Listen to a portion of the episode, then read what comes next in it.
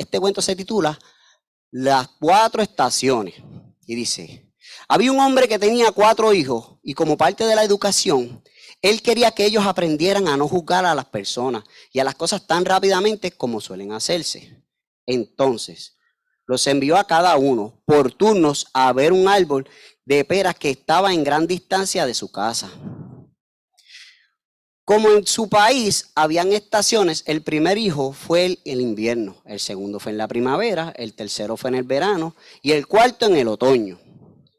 Cuando todos habían ido y regresado, el padre los llamó y les pidió que describieran lo que habían visto. El primer hijo dijo, el árbol era horrible y retorcido, seco como sin vida. El segundo dijo que no, que el árbol estaba cubierto de brotes verdes y lleno de retornos que podían, que ponía, que prometía muchas flores. El tercer hijo no estuvo de acuerdo. Afirmó que el árbol estaba cargado de flores y se veía hermoso. Era un árbol más lleno de gracia que jamás había visto.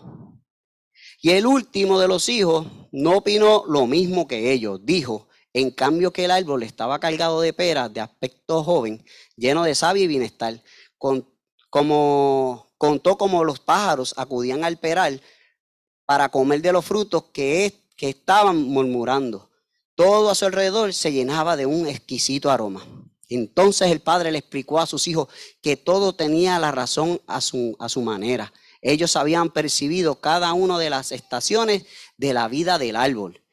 Y añadió la enseñanza que, que aspiraba a dejar aclarada entre sus hijos. No se puede juzgar a una persona con solo ver una de sus temporadas. La naturaleza del hombre, el placer, la tristeza, el regocijo y el amor que vienen con la vida, solo puede ser evaluada al final, cuando todas las estaciones hayan pasado. Los puntos de vista sobre los mismos hechos, las observaciones subjetivas de cada persona y juicio, valores se reflejan en una manera sabia en los siguientes párrafos se demuestra la relatividad de todo, especialmente de las conclusiones y los que llegamos con una sola mirada. Y pues, en la mañana de hoy, este,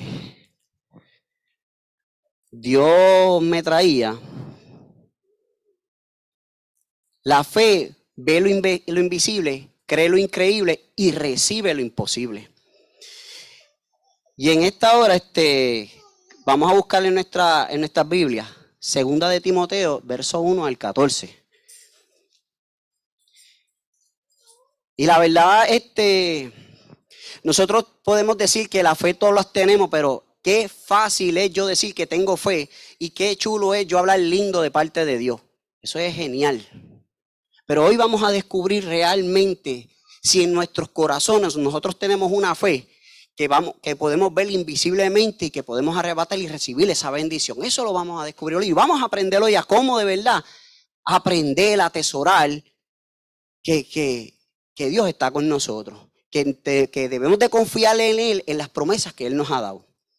Y la palabra dice así. Yo, Pablo, elegido por la voluntad de Dios, para ser apóstol de Cristo Jesús, escribo esta carta. Fui enviado para contarles a otros acerca de la vida que Él ha prometido mediante la fe en Cristo Jesús. Le escribo a Timoteo, mi querido hijo, que Dios Padre y Cristo Jesús, nuestro Señor, te dé gracia, misericordia y paz. Voy a repetir eso. Te dé gracia, misericordia y paz. Timoteo, doy gracia a Dios por ti, al mismo Dios que sirvo, con la conciencia limpia tal como lo hicieron mis antepasados. Día y noche te recuerdo constantemente en mis oraciones. Tengo muchos deseos de verte, a verte, ¿por qué no me olvido de tus lágrimas cuando nos separamos? Y llenaré de lágrimas cuando estemos juntos otra vez. Me acuerdo de tu fe sincera, pues tú tienes la misma fe de la que primero tuvieron llenas tu abuela Loida y tu madre Unice. Y sé que esa fe sigue firme en ti. Por esta razón, te recuerdo que avives el fuego del don espiritual que Dios te dio cuando te puso, te impuse mis manos. Así que nunca te avergüences de contarles a otros acerca de nuestro Señor, ni te avergüences de mí. aun cuando estoy preso por Él. Con las fuerzas que Dios te da, prepárate para sufrir conmigo a causa de la buena noticia. Pues Dios nos salvó y nos llamó para vivir una vida santa. No lo hizo por lo que porque lo merecíamos, sino porque ese era el plan desde antes del comienzo del tiempo. Para nosotros, su gracia por medio de Cristo Jesús. Y ahora todo esto, Él nos lo ha hecho evidente mediante la venida de Cristo Jesús, nuestro, nuestro Salvador. Destruye el poder de la muerte, eliminó el camino a la vida y a la inmortalidad por medio de la buena noticia y Dios me eligió para que sea predicador, apóstol, maestro de esta buena noticia. Por eso estoy sufriendo aquí en prisión, que no me avergüenzo de ello, porque yo sé y quién he puesto mi confianza y estoy seguro de que Él es capaz de guardar lo que le he confiado hasta el día de su regreso. Aférrate al modelo de la sana enseñanza que aprendiste de mí, un modelo formado por la fe y el amor que tiene en Cristo Jesús, mediante el poder del Espíritu, quien vive en nosotros, guarda con sumo cuidado la preciosa verdad que se te confió. Y quiero orar, porque la realidad es que yo estoy aquí no por mi fuerza, ni por mi talento, ni por lo que yo sé de la palabra de Dios. Es en serio. No puede ser. Yo siempre lo pongo a vibrar, pero cuando uno está nervioso, uno no pone todo en, en perspectiva, no lo pone todo en orden, pero nada, ustedes me entienden. Pero quiero orar porque la realidad es,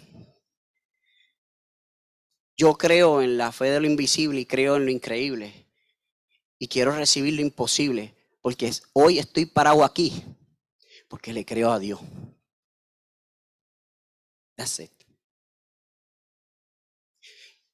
Y la buena noticia que, que, tenemos es que no necesitamos, como digo yo, este, el tener unos talentos y, una, y unas virtudes, porque Dios ya, ya tenemos la buena noticia, Él ya nos escogió. Y vamos a orar. Para que sea Él que nos abre y toque nuestros corazones y que esta palabra no torne vacía, sino que sea una vivencia. Que usted cuando salga por esa puerta aprenda que Dios fue el que habló no fue Harold Iván Torres, fue Dios. Y yo creo que Él es el que va a hablar. Aunque tengo una duda en mi corazón, yo sé, yo estoy convencido que va a hablar. Yo oré por esto. Yo ayuné por esto. Y no puede ser de verdad que ustedes se vayan de aquí vacíos. No puede ser. Eso va a depender de usted si usted quiere de verdad sentir esa palabra y amajarle, hacer un rema en su vida. Así que, Padre eterno, Señor.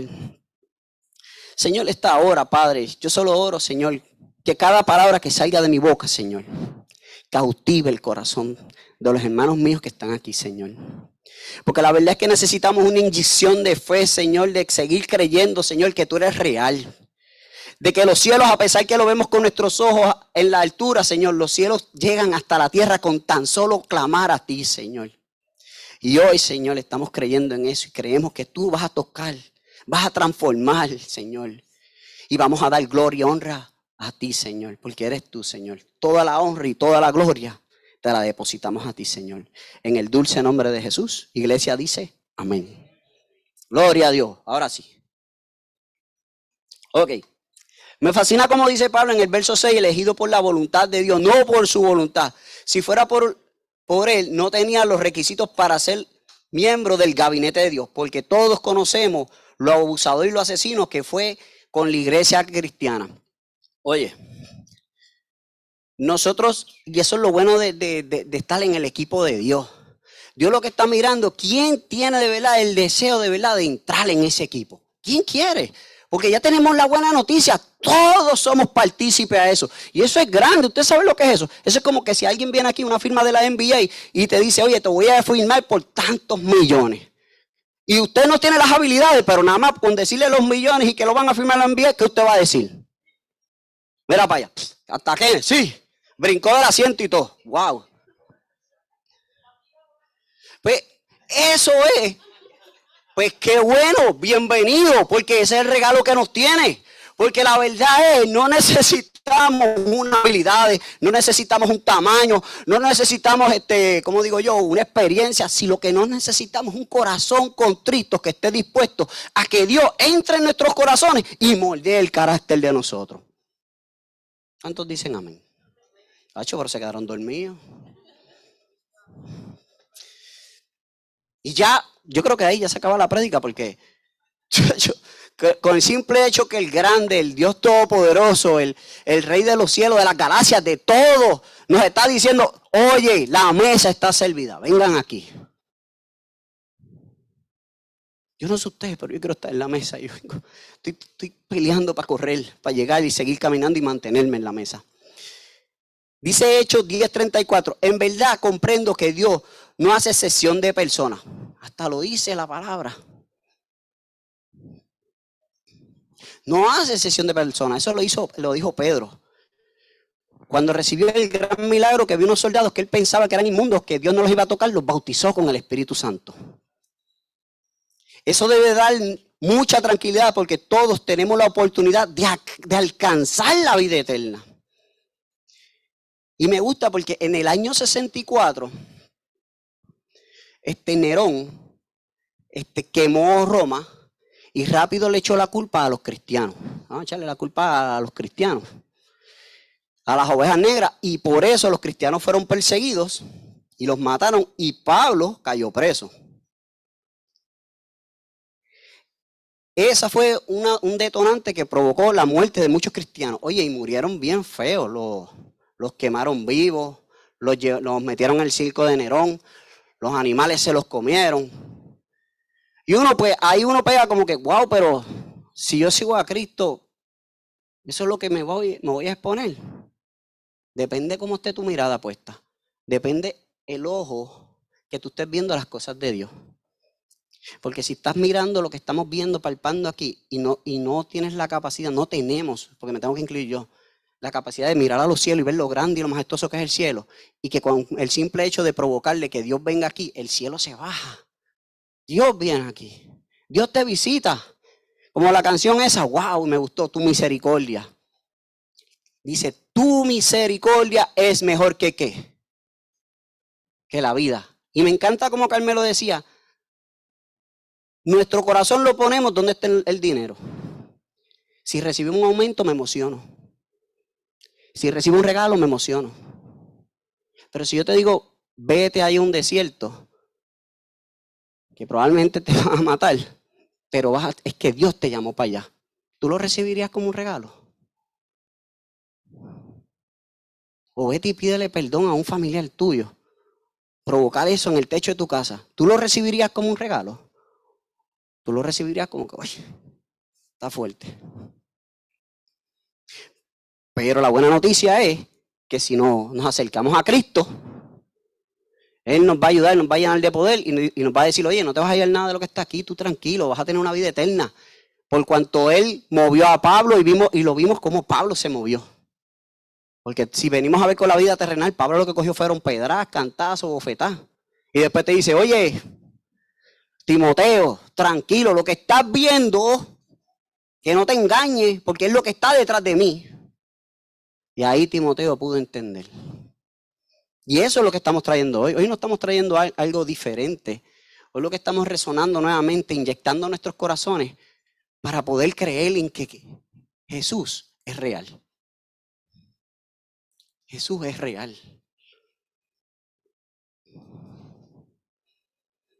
Cuando estamos con Cristo, nuestra vida se afecta tanto de inmediato como eternamente. La frase vida que Él prometió se aplica a la vida que Jesús nos dio inmediatamente a los confía, con, confiamos en Él. Con el mero, mero hecho de confiar en Él, pero confiar en Él lleva una, unos frutos, pues ya tenemos la vida eterna y el poder de aprender a amar a las personas como Él las ama. Timoteo, doy gracias a Dios por ti, al mismo Dios que sirvo, con la conciencia limpia por limpia tal como lo hicieron eh, mis antepasados. Días y noches te recuerdo constantemente en mis oraciones y me tengo por muchos deseos de volver a verte porque no me olvido de tus lágrimas cuando nos separamos y me llenaré de alegría cuando estemos juntos. Oye, Timoteo era un muchacho joven y, la verdad es que a pesar que era joven, pues este, se sentía acomplejado porque tenía que debatir con personas escribas, gente que sabían, conocían la letra. Pero a pesar de, ser joven, su fe estaba bien firmada porque él incluso recibió cárcel. Él padeció con Pablo. Y, pudo mirar muchas cosas que pasó con Pablo. Pero a pesar de todas esas cosas que pasó, no menguó. Incluso no se dejó este no se dejó convencer por las cosas que habían pasado. Y me explico. Cuando uno, si viene una persona que te va a orientar te va a hablar de un buen trabajo y la verdad, ese trabajo a él, tú lo estás viendo a él que no le está dando fruto. Dice, bro, tú me vas a hablar a mí de un, de un negocio y ese negocio a mí no me da fruto. ¿Cómo yo voy a confiar en ti si ese negocio yo lo que puedo ver con mis ojos es que no da fruto? Pero te está diciendo los beneficios, las cosas buenas que puedes obtener, que tranquilo, que esto es momentáneo. Pero tú, como quiera que sea, no lo vas a creer porque tú lo que estás viendo es lo físico, lo que él está procesando. ¿Me entiendes? Pero probablemente más tarde va a haber uno, unos beneficios. Lo mismo también pasa con la bolsa cuando estás subiendo que estás perdiendo. Dice, oye, tranquilo, calma, que eso va a subir o va a bajar y te vas a ganar. Dios es así. Timoteo no se, no se aferró a las cosas que él estaba viendo, ¿sabe? Viendo con sus ojos, palpando de que, ya, le oye, a Pablo lo apedrearon, que hicieron una montaña sepultado completo. Pero sin embargo creyó el que lo había levantado de, esa, de esas piedras que a pesar que fue preso y le dieron durísimo, le pusieron un cepo, Timoteo no se dejó intimidar por las cicatrices, sino él se paró firme. Y eso está brutal. Yo no sé ustedes, pero eso está para mí. Y yo cogí miedo en varias cosas que, tuve que hacer de Cristo. Incluso me acuerdo que yo instalaba antes teléfono y me dijeron, Harold, vas para los residenciales a trabajar instalando teléfonos. Y yo, oye, con este aspecto, rubito azules, rápido que yo entraba por ahí, me decían, este es federal. ya, me miraban, yo, oye, yo lo que vengo a instalar la luz, a trabajar, que diga, instalar el teléfono, a trabajar, permíteme trabajar. Oye, no me querían, si no era que conocía gente por ahí, no, me juzgaron por mi apariencia. Y gracias a Dios me llegaron a cambiar, gloria a Dios, porque me la pasé fuerte. Y hubieron uno que otro residencial que sí me aceptaron pero porque hubieron gente que me conocían, que sabían mi trasfondo, que dieron, mira, no, este hombre es bueno, este hombre no es lo que está diciendo, que es. Y ahí pude entrar. Pero no es fácil. Verso 6 y 7 dice, por esta razón, te recuerdo que vives el fuego del don espiritual que Dios te dio cuando impuse mis manos, pues Dios no nos ha dado un espíritu de temor, de timidez, sino de poder, amor y autodisciplina. ¡Ah! A mí me encanta cuando Carmelo me dice, ¿cómo está tu vida espiritual? Carmelo, piedad, sigue orando, estoy bregando, sigo trabajando. Así que nunca te avergüences de contarle a otros acerca de nuestro Señor, ni te avergüences de mí, aun cuando estoy preso por Él, con las fuerzas que Dios te da, prepárate para sufrir conmigo. Mira qué buena noticia. A pesar que somos del equipo de Dios, te dice Dios, prepárate a sufrir conmigo a causa de las buenas noticias. Bueno, aquí como que, eso es lo que estaba. Ya, prepárate a sufrir conmigo. No te voy a dejar solo, vas a sufrir conmigo. No es lo mismo sufrir solo que sufrir con uno. Ahora mismo yo me siento este, me sentí un poquito cojo porque no tengo mi esposa, pero gloria a Dios me está me está viendo por, internet, pero yo estoy acostumbrado a trabajar con ella, yo hago todo con ella. ¿Me entiendes? Yo estar aquí parado, pues, la, estoy moviéndome mucho porque no caerme de jodir. pero cuando yo leo eso, yo digo, wow, yo tengo que poner mi confianza no en mi esposa, sino en lo que Dios quiere hacer con nosotros. Amén. Y a pesar que, que, intimide las cosas que vayan a hacer, tranquilo, que hay alguien que te está respaldando, como David. David no miró a Goliat, David vio lo que estaba detrás de Goliat, que lo iba, lo iba a, destruir. Y para activar los don, el don del Espíritu de Dios, nosotros tenemos que ejercitarnos. Si uno va a una competencia, tú no puedes ir a la competencia meramente oral y competir porque vas a perder. Eso tiene que ser combinado. Tú tienes que entrenar Y después que tú entrenes, tú te encomiendas a Dios. Que, perdóname, lo dije mal, tienes que orar y después entrenar. Y Dios te va a ayudar. Pero si tú de verdad te tiras a la competencia creyendo en una fe ciega, que, que no, pero Dios me va a hacer ganar, no es así. Tú tienes que ponerle tu parte. Lo mismo, tú no puedes decir meramente yo creo en Cristo cuando no tienes una disciplina de estar buscándolo a Él en intimidad y leyendo la palabra de Dios. Y son las dos cosas y van de la mano. Y después, si quieres oírlo mejor, ayuna. No puede ser Biblia, Biblia, Biblia y no oración. Ni oración, ni oración, ni oración, ni oración. Y no Biblia. Son las dos. Y esto nos asegura a nosotros a entrar a la dimensión de aprender a sufrir con gozo. Me explico. Las personas que, que entrenan, tú los ves que se marean, se les sale el aire, están mareados. Pero con todo eso siguen haciéndolo porque les gusta, les apasiona, tienen su corazón puesto ahí. No hay nada que los detenga. Yo veo a esa gente eh, adiándole cross free que terminan hasta uy, botando la comida de adentro, ¿me entiendes? No quiero ser tan literal. Pero entonces ellos siguen. Y tú dices, ¿cómo es posible? Porque tienen su corazón puesto en eso. Y lo mismo pasa con Jesús. Si ponemos el corazón correctamente en donde debe de ser, entonces nosotros vamos a empezar a tener la óptica de Dios de mirar las cosas como deben de ser. Pablo está dejándole saber a Timoteo, oye, no pierdas la disciplina. Disciplina. Oye, tenemos buenos líderes aquí que se encargan de decirte, este, ¿cómo está tu, tu disciplina de oración. Pero no te lo dice para un mal, sino para ayudarte, para, para, para hacer con coinonía con ustedes y ayudarnos a orar. Al menos este es un grupo que se levanta, yo creo que a veces a las 5 para orar con otras personas. Y yo, wow. Pero eso está bien porque nos estamos levantando las manos. ¿Entiendes? No estamos solos en esto. Si usted quiere estar solo en esto, se le va a hacer difícil. No es solo, es con nosotros. Mira Pablo. Pablo le está tirando a Timoteo, pero tanto Pablo necesita de Timoteo como Timoteo tanto necesita de Pablo. La fe ve lo invisible, cree lo increíble y recibe y recibe lo imposible.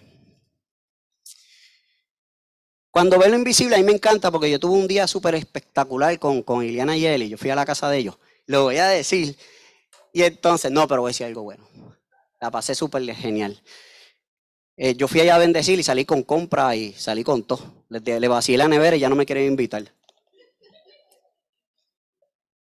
Pero salió de ellos. Mentira. Este, a mí me encanta como Iliana decía con esa pasión, que cuando Moisés estaba en el desierto, que estaba el mal así,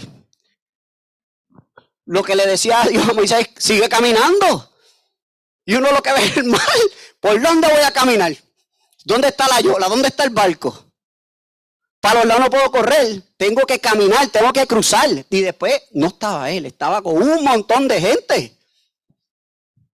Tú, pero oye, pues caminó, se abrió el mar.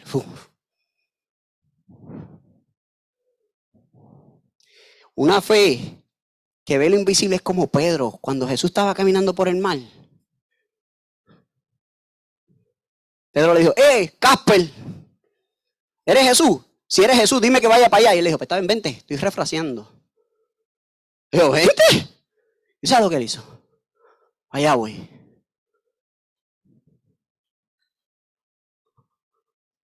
Y pegó a creer. Es verdad que se pegó a hundir. Pero creyó, fue el único que caminó. Ahora no te estoy diciendo que vayas a un puente y te pongas a caminar por el aire, eso no es. Tampoco así.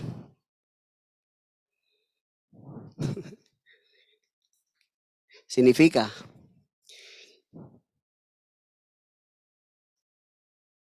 cree lo increíble. La fe ve lo invisible, cree lo increíble y recibe.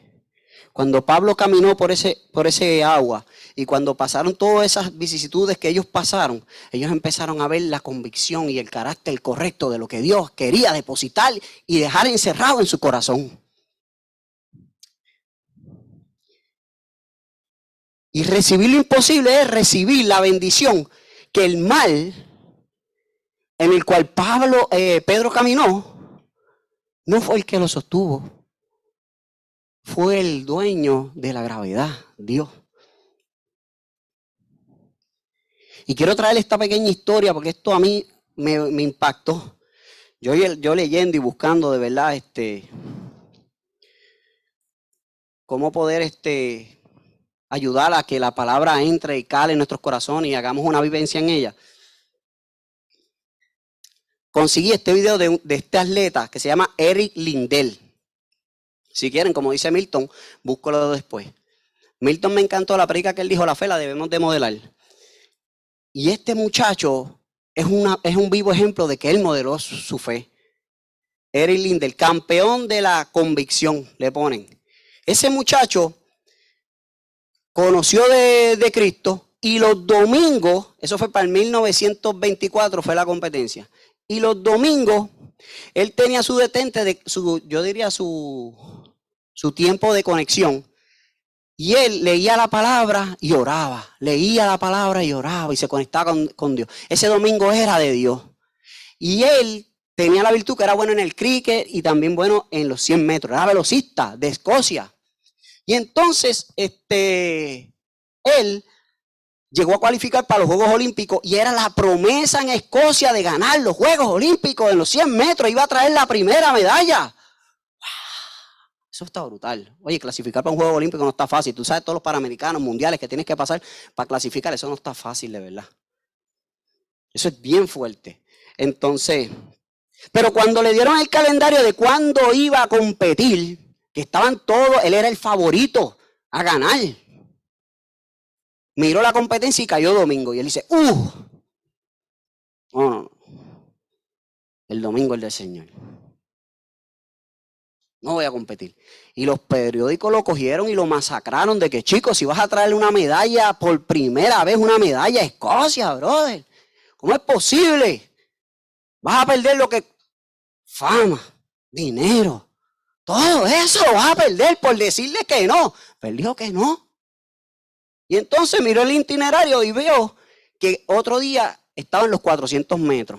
Oye, 100 metros es una distancia, 400 es más largo. Quiero que sepan, una de las carreras más fuertes en, atletismo son los 400 metros. Este muchacho, Joyce Ball, el entrenador le dijo a él que si no se ponía a entrenar bien, le iba a cambiar de los 100 metros a los 400. Y dijo, no, no, no, no, no, yo voy a entrenar bien porque los 400 están durísimos. Son durísimos porque es una carrera de velocidad y resistencia. Y él se inscribió a eso. Y los periódicos y las personas, tú sabes que son buenos haciendo leña sobre la leña del árbol caído. Y le dijeron a él, brother, no vas a traer medalla, ya no eres el favorito aquí. Son 300 metros más que tienes que apretar duro. No estamos hablando de 100, estamos hablando de 300 metros más. Correr rápido y mantener esa velocidad. No está fácil. Y él se inscribió. Y cuando sale del hotel, del hotel le dieron una nota que decía, pondré en alto por cuanto has conocido mi nombre. Pero él, y corrió. ¿Y saben qué pasó? Ganó. Y fue, wow, y todo el mundo, wow. Y fue la medalla que trajo de Escocia y todo el mundo, bombas y platillos y gloria a Dios, y ganó. Y cuando le entrevistaron le dijeron, oye, ven acá. El mensaje que te dieron en el hotel que decía, pon en alto por cuanto has conocido mi nombre, ese mensaje te dio la convicción de que, ¿sabes? La, la, convicción de que ibas a ganar. Y él dijo, no. Yo nunca oré porque yo quería ganar. Yo siempre oré porque yo quería enaltecer el nombre del Señor. Y eso caló fuerte porque yo me di cuenta que yo estaba orando en las cosas mías y no en las cosas que quiere el Señor. Por ejemplo, yo decía, Señor, ayúdame, no me hagas quedar. Y después Dios me decía, vas a seguir orando por ti, porque tú no oras porque los corazones sean transformados lo cogen muy fuerte, muy personal. Pero es verdad. Y cuando no me salen las cosas del trabajo, lo vuelvo y caigo. Porque en vez de depositar mi fe en Cristo, deposito las cosas, eh, pongo mi fe en las cosas de materiales. Dice Dios que Dios añadirá. Pero no es que tan solamente te va a añadir económicamente, es espiritualmente. Es que aprendas a tener el corazón de Dios, es aprender a perdonar, es aprender a amar, es aprender a, a, modelar cómo Jesús nos ve a nosotros. Y eso es fuerte. Y ese muchacho después que ganó, lo más chulo de él fue que él ganó y este y dijo allí, ¿y ahora qué vas a hacer con esa medalla? Y él dijo, no, ahora me voy de misionero a China. Mi hermano, misionero a China, él fue para allá, él era maestro, creo que era de química, tenía un grupito de, de nenes chinitos y explotó lo de la guerra, cayó lo de eh, Pearl Harbor, él logró sacar a su familia, pero él se quedó. Y él era el que le daba aliento a esos niños que estaban allí, todos estaban presos. Y tú sabes, la gente que lo que comían era, pasaban hambre, lo único que comían era avena, pan con agua, creo que era lo que comían. Y él estaba tan deteriorado que sus dientes se le aflojaban y se le caían solos. Pero él tenía una convicción y él le decía a aquellas personas, ¿sabes una cosa? No oremos por nosotros, vamos a orar por los japoneses que necesitan convertirse en Cristo, necesitan ese amor. Nosotros tenemos que modelar el amor de Cristo. Tú sabes lo que orar por una persona que me está dando oferta y me hace pasar hambre. Ese hombre tenía esa convicción. Yo quiero esa convicción. Yo quiero ese amor. Yo quiero un amor salvaje que, que, que aunque me duela, Dios me diga, ok, ora, tranquilo. Yo estoy contigo. Yo pasé por eso. Jesús pasó por eso y nos modeló el carácter correcto. Es bien fácil hablar lindo de la palabra de Dios. Mira esto, que yo tengo la Biblia, ¿verdad? Todos miran, wow, qué cristiano me veo, ¿verdad? Esto yo se lo doy a un mono. Y tú vas a decir que un mono se ve cristiano porque tenga la Biblia. ¿Es en serio? Si esto yo no lo materializo, si yo no me lo pongo a vivir, ¿cómo caramba ustedes van a decir que ustedes creen en Cristo cuando no ponen implementa esto? Esto te dice, Pablo te dice en primera de Juan 1.4, dice, prueben los espíritus, a ver qué espíritu carrea contigo. Si yo vengo a hablar de ti, de Dios, una verdad que te va a molestar y tú no me quieres escuchar, pues brother, y te va y dice, sí, sí, yo sé, yo sé, yo sé, yo sé, te crees el más que sabe entonces, te crees soberbio. Pues brother, no estás modelando fe. Eso te lo dice en primera de Juan 4, eh, creo que es 12 o 13. Pero si una persona acepta la verdad, aunque le duela, que sabe que está fallando y que tengo que implementar, tengo que provocar no salir del gabinete de Cristo, no o sea, mantenerme en el equipo. Pero yo tengo que venir a los pies de Cristo y reconocer mi error y no enchismarme. Y decirle, Carmelo, no me vuelva a llamar, estoy enchismado contigo. Ya, che, dije mi corazón. Mentira, no. Dice que la abundancia del corazón abra la boca.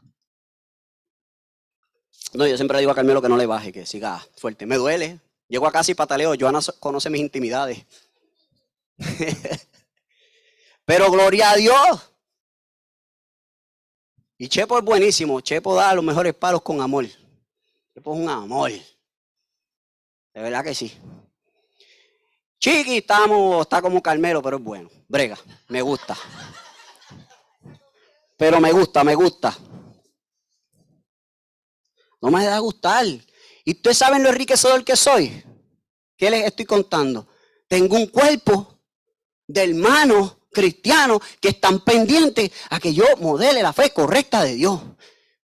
Y yo no puedo permitirle quedarme con algo que me duela y no se lo diga a ellos para que ellos me ayuden a orar. Es egoísta de mi parte. No puede ser egoísta, yo tengo que aceptar las ayudas. Usted no puede ser egoísta. Usted tiene que saber que usted solo no puede esas batallas. Usted necesita ayuda, necesita un cuerpo, necesita mentores, necesita gente que los conseje, que los ayude a usted vaciar su corazón. Usted no se puede quedar con una raíz de amargura. Usted tuvo un problema en el trabajo. Vamos, dígalo, vamos a orar por eso. Y Dios te va a sanar. Yo lo he recibido. Y por cuanto estoy hablando, es porque es testimonio, es porque lo he vivido, lo he visto, lo he sentido. Yo he sentido sanación de Dios. Sí, he llorado, claro, uno llora y gloria a Dios porque está vaciando tu corazón. Pero tampoco te quedes con eso. No. En los jóvenes yo los tengo que cuando nos reunimos acá, yo les digo, oye, ¿por qué quieres orar? ¿Por qué queremos orar? Y les digo que me digan. Y yo les digo, yo les vacío mi corazón. Yo trato de ser lo más transparente posible y si no, yo me chotea porque es buena choteando. Pero gloria a Dios. Gloria a Dios. Y Timoteo creía en lo increíble. Timoteo, a pesar de, de, de cómo a Pablo le dieron, él estaba totalmente aferrado a creer que Jesús era el que sostenía a Pablo. Y eso es lo que estamos hoy. Chiqui, acompáñame ahora sí. Y este llamado, yo lo quiero hacer para, esas personas que todavía tienen dificultad de tener una fe, una fe modelada, una fe que uno se pare en la brecha. Porque sé que no es fácil, pero tranquilo, hay gente que estamos dispuestos a orar. Y, Dios te está diciendo, mira, ya eres del equipo de Dios. ¿Qué más? ¿Qué más? ¿Qué más? ¿Cómo se dice? ¿Qué más promesas quieres? Es una promesa. Lo único que necesitas es venir. Y sí, Señor, mira aquí. Aquí estoy. Ayúdame a modelar el carácter. Escudriña mi corazón. Digan esas oraciones peligrosas y Dios lo va a ayudar. Les va a dar esa fuerza que ustedes no se van a imaginar. Oye, yo los reto. Yo los reto que ustedes en su casa provoquen eso. Provoca una comunión con Dios. Provoca conectarte con Él. Y estoy aquí para que cuando entres por la puerta me digan, mira, Dios no se conectó. Dale. No tengo miedo porque sé que te va a tocar. Y sé que te va a hablar. Tus ojos no pueden, no pueden permitir que la distancia del cielo este, obstaculice que Él no va a estar. No. Él está aquí.